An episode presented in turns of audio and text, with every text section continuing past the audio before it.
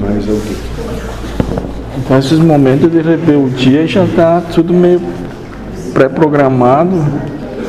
Acho que não é meio, acho que é inteiro. Mas a, aquele ego vai passar por aquilo para espíritos vivenciarem a, aquela situação ali. Para que todos vivenciem as provas que demandam Sim. da coexistência. Porque como é que tu pode estar inserido no meio de uma comunidade, vamos chamar assim, onde todos são livres, se tu quer apontar como um só tem que ser? Sim. Daí se os ego aqui fossem tudo anjinho, daí como é que ia trabalhar né, esses espíritos? Então o, o ego de alguma forma é perfeito para que eles possam serem trabalhados. Isso, moço, é perfeito dentro de tudo que se objetiva no plano reencarnatório, no gênero de prova escolhida. Sim. Então, sim, é perfeito para necessidade, assim como a caneta é perfeita para escrever. Ou poderia escrever usando uma cadeira. E o mentor mesmo disse que é uma técnica que sempre deu certo.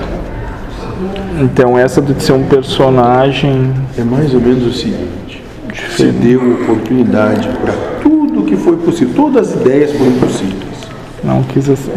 Aí se chegou ao entendimento uníssono que nada deu certo. Aí chamaram alguém que resolve. Sim. Mas os personagens esses é pra tirar a consciência de si, né? Porque a consciência de si havia uma rebeldia extremada. Mas meu seguinte, quantas cores existem? É infinito. Infinito. Porque dentro das suas matizes Sim. há uma infinidade de possibilidades. Quantas cores tem uma caneta?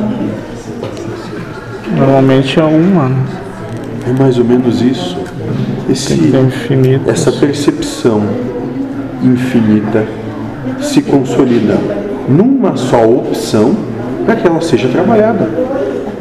As infinitas possibilidades, uma a uma. Sim.